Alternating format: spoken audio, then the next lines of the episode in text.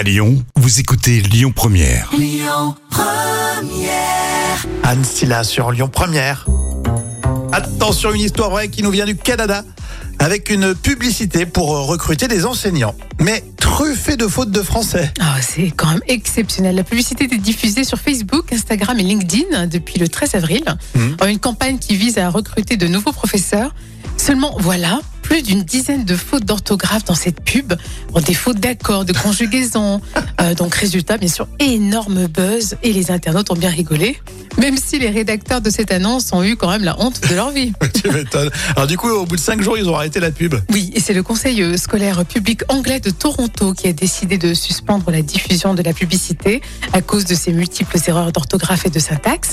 Alors, Serge Paul, qui est le porte-parole d'un syndicat d'enseignants à Toronto, a quand même salué l'effort, euh, mais trouve quand même le résultat décevant et irrespectueux pour euh, la langue française. hein. J'avoue, mais c'est tellement jouissif. C'est euh, vraiment énorme parce qu'on se dit quand même, ils auraient pu. euh, Ça peut être même un, concours de recrutement, tu sais. Complètement. Vous êtes là, alors vous allez corriger les fautes hein, de cette publicité. et Ah on va voir ouais. si vous êtes recruté ou pas. Ah, mais carrément, mais c'est carrément ça. En plus, j'avoue, j'aurais pu faire quelques, quelques petites perles aussi, moi. Oui, mais toi, toi, tu maîtrises bien effectivement la langue française, hein, je confirme. À vérifier sur les réseaux, par exemple. Les enfoirés, tout de suite euh, sur Lyon Première. Et tout à l'heure, Johnny Depp sera dans le vrai.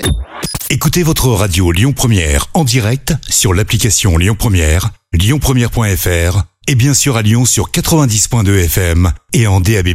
Lyon Première